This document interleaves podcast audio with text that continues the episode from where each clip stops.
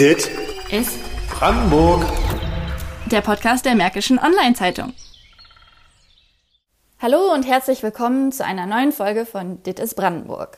Mein Name ist Jackie Westermann und heute mit dabei ist Markus Pettelkau, der mir durch das Video durch zugeschaltet ist. Leider immer noch nicht gemeinsam wieder im Studio. Hallöchen.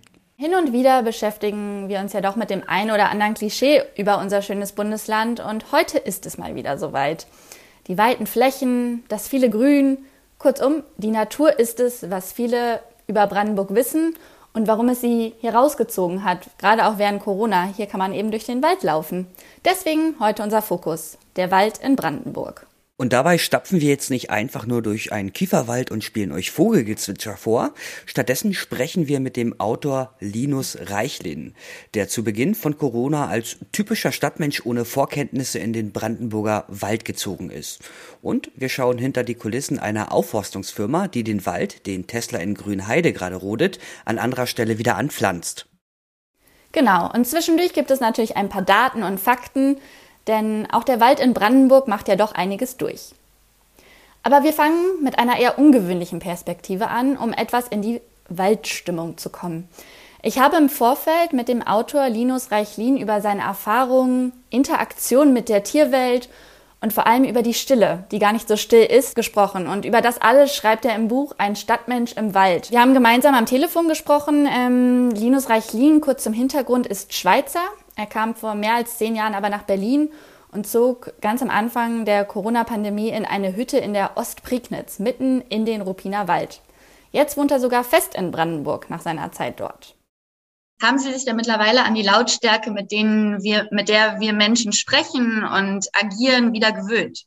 Ja, also als ich in der Hütte war, kriegte ich damit ja ein bisschen Probleme. Aber ähm, jetzt, wo ich aus der Hütte wieder raus bin, merke ich schon, dass noch einiges äh, im Nachhall ist. Und zwar hat es vor allem damit zu tun, dass ich nicht mehr so gerne unter vielen Menschen bin. Und zwar jetzt unabhängig von Corona. Ich empfinde den Verkehr, die Leute auf der Straße, die ganze Geschäftigkeit, das habe ich früher nie so empfunden. Das war für mich ganz normal. Und da habe ich jetzt Mühe, seit ich so lange im Wald war.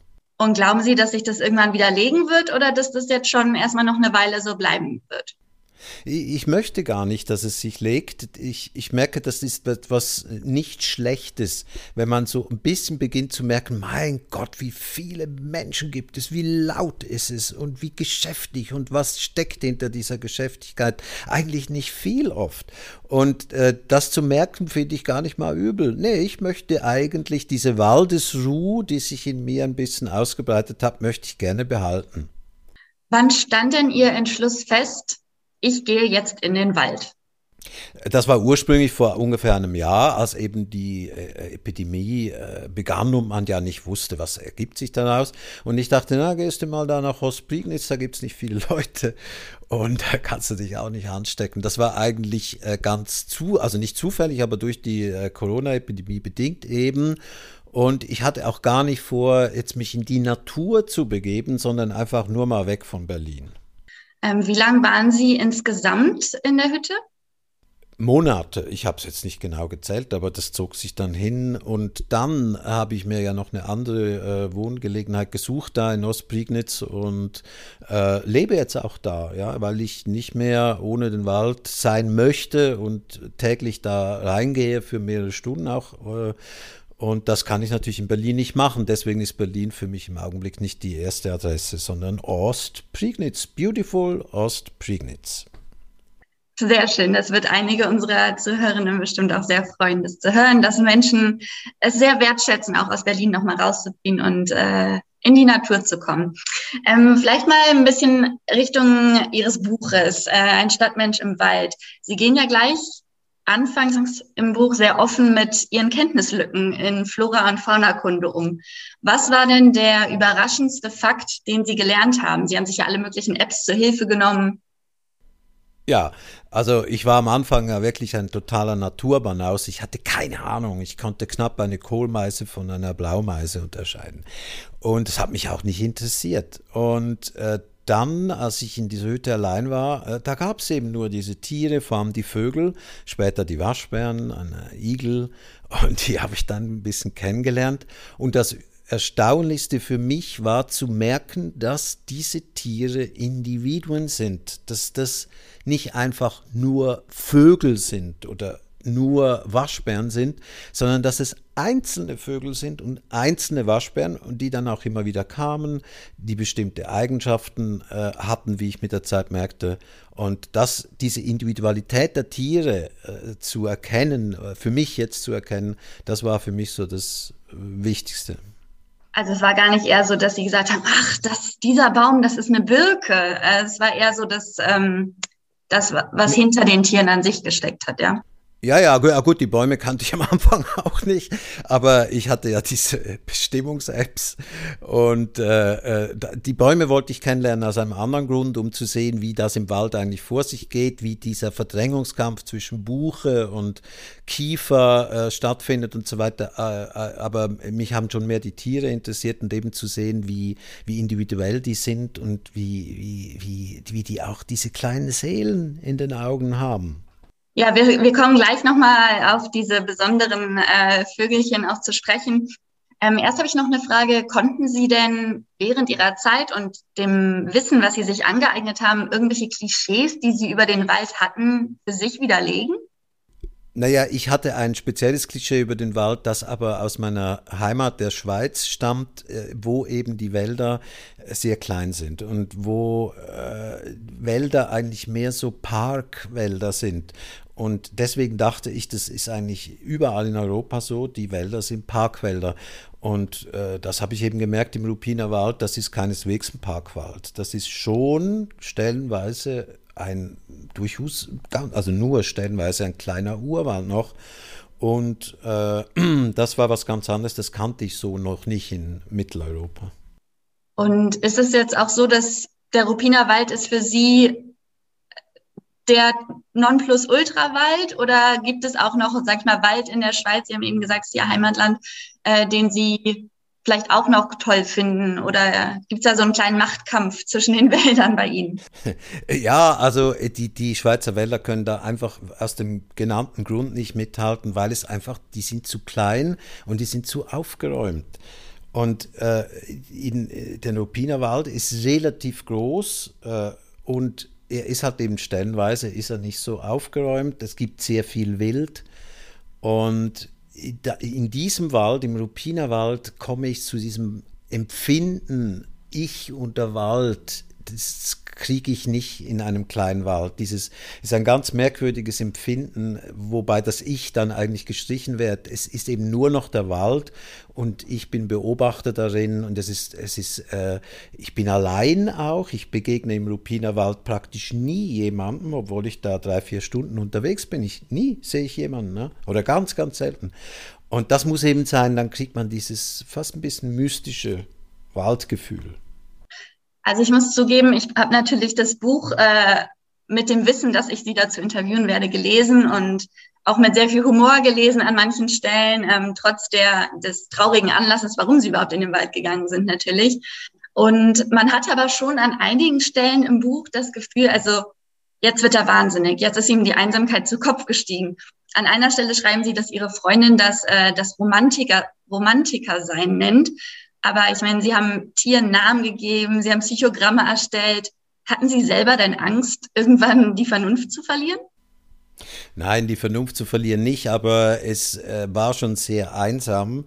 Äh, und äh, es gab dann so Momente, äh, die ich auch nicht erwartet hatte. Zum Beispiel, wenn Sie lange im Wald sind und immer wieder gehen, äh, kann es sein, dass Sie auch merken, dass der Wald auch was leicht Unheimliches hat. Und ich kann es wirklich nicht richtig beschreiben, was das sein soll. Es ist nicht die Angst, dass da irgendein Wolf von der Küritzer Heide rüberkommt oder so, sondern er, der Wald an sich kann auch etwas Unheimliches haben, weil man eben so sehr auf sich selbst zurückgeworfen ist. Äh, und äh, diese Dinge haben mir ein bisschen zu schaffen gemacht und das habe ich dann im Buch auch verarbeitet mit dieser Jägerin, die ich zu suchen beginne. Äh, es war eben Ausdruck einer, einer, einer ganz merkwürdigen Beziehung von, von mir zu diesem Wald.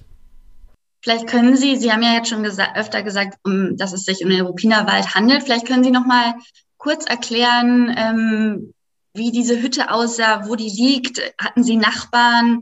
Wie weit ab vom Schuss war die? Weil es scheint ja, dass Sie, Sie konnten recherchieren im Internet. Also ganz im tiefsten Brandenburg kann es ja nicht sein, wenn Sie Empfang hatten. Ja, nee, also ich meine, die Leute stellen sich das manchmal fast vor, aber es gibt im Ruppiner Wald keine ganz einsame Hütte, wo dann ringsrum gar nichts ist. Das wäre ja verboten. Also das, man kann ja nicht einfach im Wald leben. Nee, das ist eine, eine Hütte, die äh, in, durchaus in der Nähe einer Ortschaft liegt, die allerdings schon ein Stück weit weg ist und äh, wo zu der Zeit auch äh, keine anderen Leute rundherum waren, weil die da nur im Sommer hinkommen. Äh, es ist allerdings eine sehr romantische Hütte und wie man sie sich vorstellt, äh, sehr einfach, äh, sehr idyllisch überwachsen. Und nachts vor allem ist man dann aber total im Wald. Also da herrscht dann nur der Wald, da gibt es auch keine, keine Lichter, da, der Sternenhimmel ist großartig wie in der Wüste, weil es eben kaum Lichtverschmutzung gibt durch größere Ortschaften. Okay, aber Strom, fließend Wasser und Internet. Ja, ja, fließend Wasser ja? nicht immer. Nee, fließend Wasser gibt es nur im Sommer. Äh, aber, aber Strom natürlich. Und wann stand denn für Sie fest, dass aus Ihren Notizen, die Sie sich dort gemacht haben, ein Buch wird? Na, das war schon relativ schnell. Ich wollte halt, äh, äh ich habe gemerkt, dass da was passiert bei mir, dass ich eben von null Ahnung von der Natur irgendwie immer eine größere Zuneigung empfinde zu, zu dem, was ich da sehe, zu den Tieren, zu den äh, Pflanzen. Und da dachte ich, das musste man aufschreiben, da, äh, vielleicht ergibt sich daraus etwas für, für mich selber auch, äh, um, äh, um zu lernen oder zu schildern, wie eben ein völliger Naturtrottel äh, sich allmählich eben doch in eine ganz neue Welt sozusagen einlebt. Und äh, das hat sich dann so ganz natürlich ergeben, dass da plötzlich ein kleines Buch daraus geworden ist. Jetzt steht ja vorne auf dem Titel nicht Ihr richtiger Name, sondern HD Walden. Ich habe schon selber versucht so rauszufinden, wofür stehen könnte, Herr des Waldes oder sowas. Warum, warum, gut, ja. warum dieses, äh, die, diese, dieses Synonym? Ja, das äh, hat jetzt in dem Fall nichts damit zu tun, dass ich meinen wahren Namen nicht äh, äh hergeben wollte, sondern äh, es war einfach so, dass im selben Programm des Verlags auch schon ein Buch von mir noch äh, äh, veröffentlicht wurde. Und wir dachten, es wäre ganz gut, das zu trennen, auch weil ich jetzt vorhabe, eine, eine, Reihe von Büchern zu machen, die sich eben mit der Natur beschäftigen und vor allem wie Stadtmenschen mit der Natur umgehen und äh, Walden, das ist der Titel eines Buches von äh, Thoreau, einem äh, amerikanischen Philosophen des 19. Jahrhunderts. Deswegen haben wir das genommen. HD sind seine, äh, sind seine Initialen. Äh, ja, das kam so zustande. Ähm, ja, vielleicht zum Schluss abschließend die Frage. Ähm, Sie haben ja in Ihrem Buch geschrieben, dass Sie die Vogelmelodien aufgenommen haben mit dem Handy und hin und wieder auch schon in der Hütte angehört haben. Ist es heute immer noch so, dass wenn Sie sich an die Zeit zurückerinnern oder einfach mal abschalten wollen oder so, diese aufgenommenen Melodien sich noch anhören? Die aufgenommen muss ich mir nicht anhören, denn ich bin, wie gesagt, fast jeden Tag im Wald und jetzt ist wieder Frühling, jetzt beginnen die wieder so wunderschön zu pfeifen und da brauche ich mich nur hinzusetzen auf das Moos und ringsherum, äh, also am Waldrand, wo die Singvögel ja noch hingehen, tiefer reingehen die ja kaum, aber da höre ich dieses wunderbare Singen und da brauche ich mir das nicht vom Tonmann abzuhören und ich finde es immer so tröstlich, dieses Singen, es ist wunderbar. Vor allem die Mönchsgrasmücke ist ein stiller, Star unter den Vögeln. Nicht viele kennen den, aber der singt großartig, also wunderbar. So, Markus, könntest du dir denn eine Zeit im Wald vorstellen? Ja, aber keine lange Zeit, also wirklich nur ein paar Tage. Dann brauche ich, glaube ich, wieder Netflix. Naja, es gibt ja mittlerweile auch Hütten im Wald, die Internet, äh, die Empfang haben und Internetverbindung. Also meinst du, wenn du das mitnehmen könntest, dann wäre es was anderes? Ja, aber ich glaube, in Brandenburg sind wir da noch nicht so weit, oder? Also wie gesagt, Herr Reichlin hat mir äh, zugesagt, dass er Empfang hatte. Ich war auch sehr erstaunt darüber, in der Tat.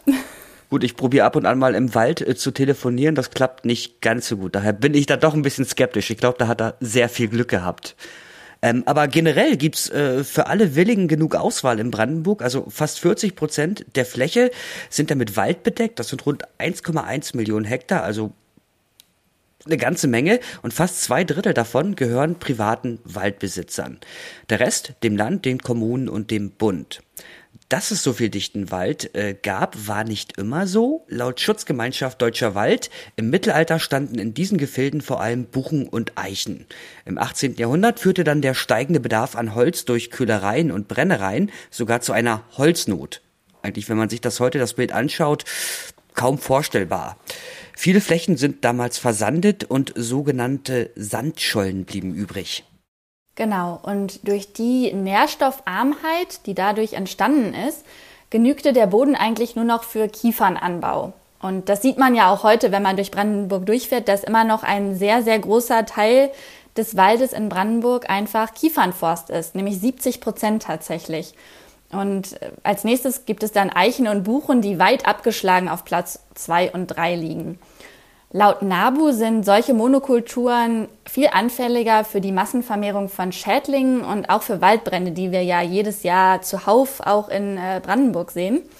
Und der NABU plädiert deswegen dafür zu einem Umbau zu einer naturnahen und artenreichen Art des Waldes, sozusagen Mischwäldern und sagt, dass der viel stärker als bisher vorangetrieben werden muss. Und in diesem Bereich bewegt sich auch schon etwas in einigen Regionen. Gerade in letzter Zeit äh, ist das der Öffentlichkeit etwas bewusster geworden, denn seit Tesla seine Fabrik in Grünheide baut, stehen auch die dafür durchgeführten Rodungen immer wieder in den Schlagzeilen und sorgen für Kritik.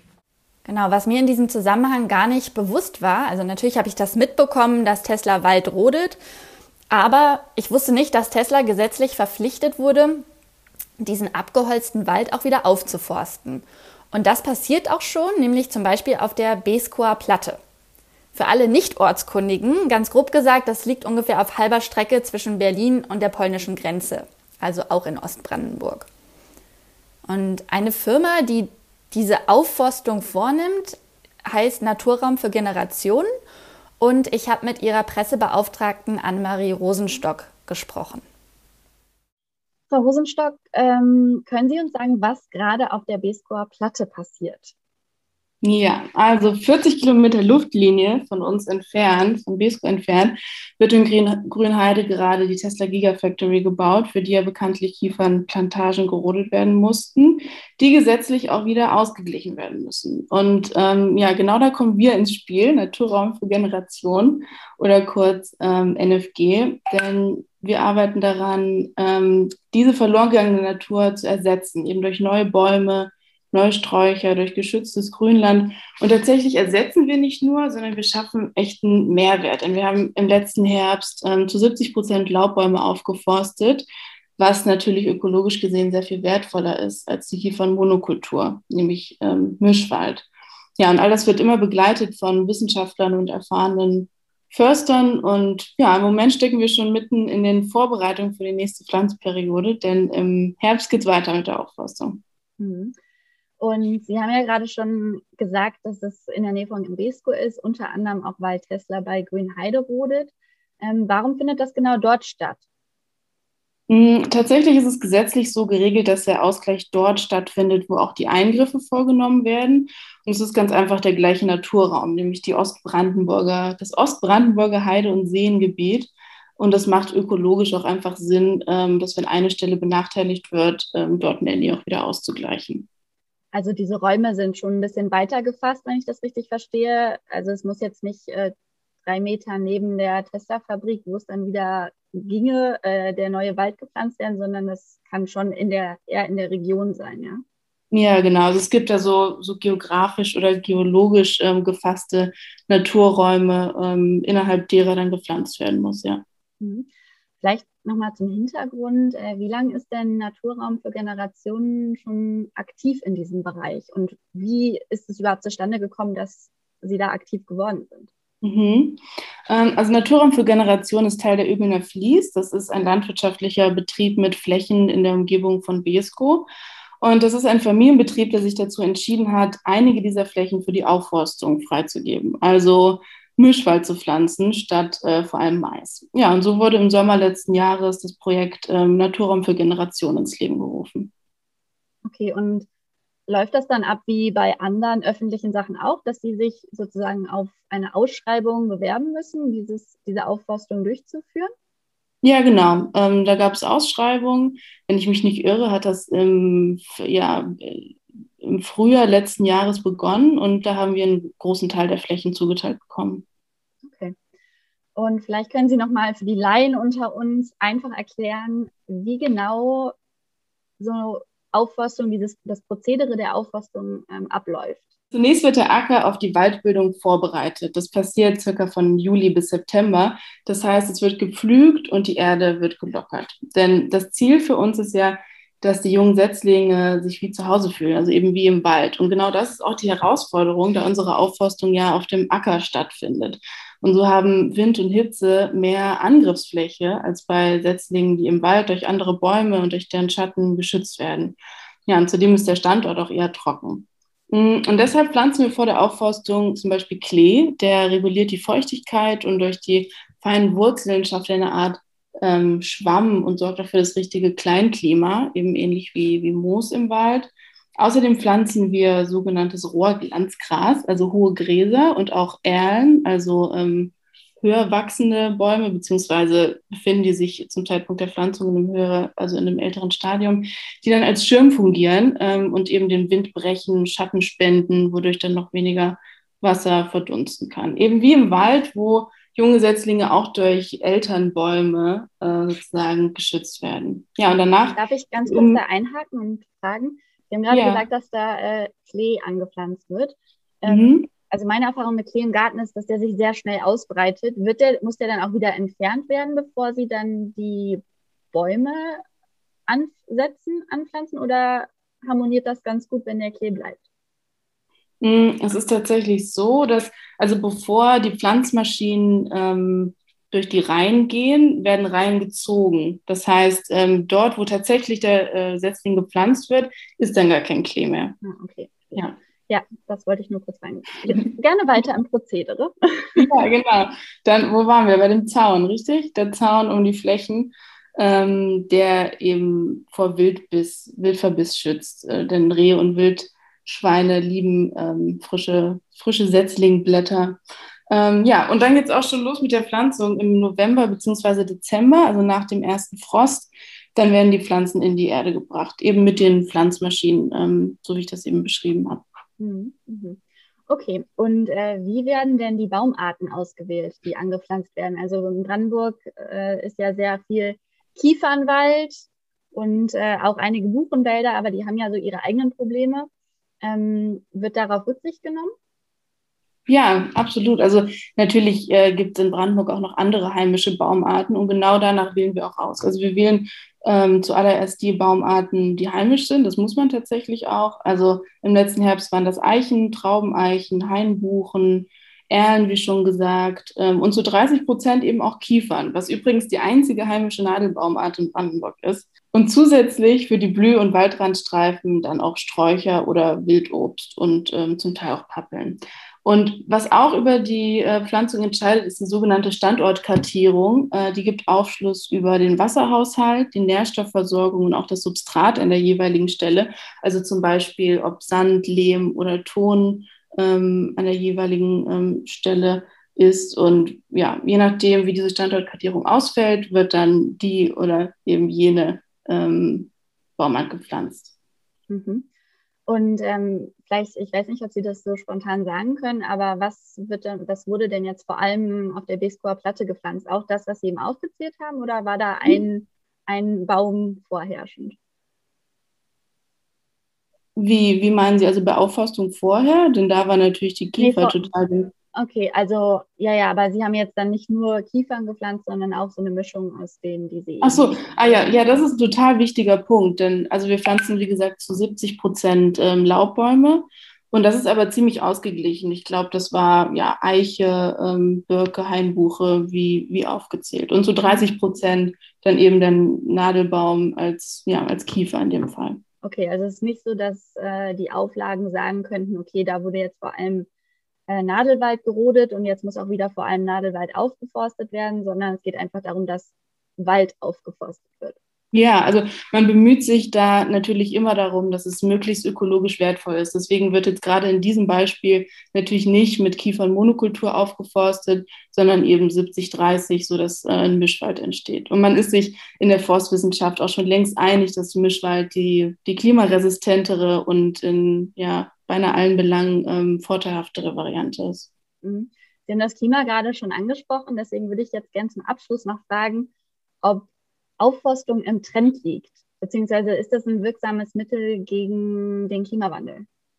Mm, also die Kompensation von Natur, die durch Bauvorhaben weichen musste, so wie das bei Tesla ist, das ist gesetzlich geregelt und das, ist, das sollte eine Selbstverständlichkeit sein, was es ja auch ist. Und auch wenn man einen Blick auf den Zustand des deutschen Waldes wirft, ähm, der ja einigermaßen desaströs ist, dann muss man sagen, dass Wiederaufforstung auch hier ein selbstverständliches Mittel im Kampf gegen den Klimawandel sein muss. Also in den letzten Jahren sind riesige Waldflächen dem Klimawandel zum Opfer gefallen. Das sind Flächen von der doppelten Größe des Saarlandes gewesen, die natürlich wieder bewaldet werden müssen. Ähm, es ist ganz klar, dass wir den Wald brauchen, eben nicht zuletzt, weil er hohe Mengen an Kohlenstoffdioxid speichert. Hm, interessanterweise bietet Aufforstung auch global gesehen ein riesiges Potenzial, äh, die Folgen des Klimawandels abzumildern. Es gibt eine Studie der ETH Zürich von 2019, die zu dem Ergebnis kam, dass weltweit eine Fläche von 900 Millionen Hektar mit Bäumen bepflanzt werden könnte. Also das ist eine Größe, ähm, ja, das entspricht der Größe der USA und könnte ein Drittel aller von der Menschheit ausgestoßenen Treibhausgase ähm, binden. Aber man muss natürlich auch ganz klar sagen, dass Aufforstung nie das alleinige Mittel sein kann, um den Klimawandel zu bekämpfen bzw. dessen Folgen abzumildern. Eben auch, weil der Wissenschaft zufolge ähm, dabei höchste Eile geboten ist. Und das ist Bäumen natürlich schlecht zu vermitteln. Also trivialerweise entstehen Wälder einfach nicht über Nacht, sondern brauchen ähm, Jahrzehnte, um im Hinblick auf die CO2-Bindung optimale Effekte erzielen zu können. Also je nach Baumart dauert es 10 bis 30 Jahre. Ja, eine riesige Chance in dem Kontext sind übrigens ähm, Klimabäume. Also das sind nicht heimische Baumarten, die höchstwahrscheinlich an die künftigen klimatischen Anforderungen besser angepasst sind. Das sind zum Beispiel Bäume aus Nordamerika wie die ähm, Roteiche. Und hierzu entwickeln wir gerade ein Forschungsprojekt in Zusammenarbeit mit HNE und LFE in Eberswalde, für das wir Flächen zur Verfügung stellen. Ja, sofern wir nicht von, von der Dogmatik einiger Akteure ähm, ausgebremst werden. Okay, okay. Das heißt, ähm, es wird sozusagen schon vorausschauend gepflanzt. Ja, es werden nicht nur die heimischen Bäume gepflanzt, sondern schon darüber nachgedacht, ähm, okay, es ist Fakt, das Klima verändert sich. Wir stecken in der, einer, einer sich entwickelnden Klimakrise. Deswegen bereiten wir schon mal vor, wie man, mit welchen Klimabedingungen man in einigen Jahren hier oder in einigen Jahrzehnten ähm, zu rechnen hat. Richtig, ja. Also in weiten Teilen der Forstwirtschaft ist das ein längst diskutierter Ansatz. Aber es gibt dann eben auch Einwände, zum Beispiel, wie ich eben schon meinte, teilweise einfach rein dogmatische, wie im deutschen Wald sollen nur deutsche Arten gepflanzt werden. Okay. ähm, ja, aber es gibt, also es gibt teilweise auch begründete ähm, Einwände, wie zum Beispiel jenen der äh, Invasivität, die aber bei vielen Arten sehr, sehr gut erforscht sind. Ähm, und deswegen sagen wir, wenn, ja, wenn die Mannschaft auf dem Feld gerade müde ist und strauchelt, warum dann nicht die ähm, starken und einfach bereiten Auswechselspieler nehmen, die auf der Bank sitzen? Ja, eine sehr schöne Metapher zum Schluss. Herzlichen Dank dafür. Und äh, ja, vielen Dank für den kurzen, aber sehr, sehr interessanten Einblick in Ihre Arbeit. Ich danke Ihnen. Das Gespräch, das macht ja doch etwas Hoffnung. Bisher hört man ja eher vom großen Waldsterben. Ja, das wird natürlich leider auch weiter eine Herausforderung bleiben. Dazu gibt es zu viele Parasiten und wir haben ja auch schon über die Trockenheit gesprochen und die versandeten Böden, in denen es keine Nährstoffe gibt. Aber in dem Gespräch, es ist ja sehr schön zu hören, dass es Lösungen gibt und auch wortwörtlich über den Tellerrand geschaut wird und Pflanzen aus anderen Hemisphären angesiedelt werden. Und auch wenn es an dieser Stelle natürlich auch wieder Kritiker gibt, die das nicht gutheißen, ähm, fand ich es ganz spannend, das mal zu hören. Ich bin jedenfalls gespannt, welche Bäume wir in den nächsten Jahren in Brandenburgs Wäldern so sehen werden. Und wir hoffen, ihr habt unseren kleinen Ausflug der anderen Art in den Wald genossen und freuen uns auf Feedback oder auch Ideen für andere Themen. Die könnt ihr uns senden und zwar an podcast.mods.de oder über Twitter an modspodcast. Genau, das war's für heute und wir freuen uns auf die nächste Folge und bis dahin, tschüss. Tschüss. Dit ist Brandenburg. Der Podcast der Märkischen Online-Zeitung.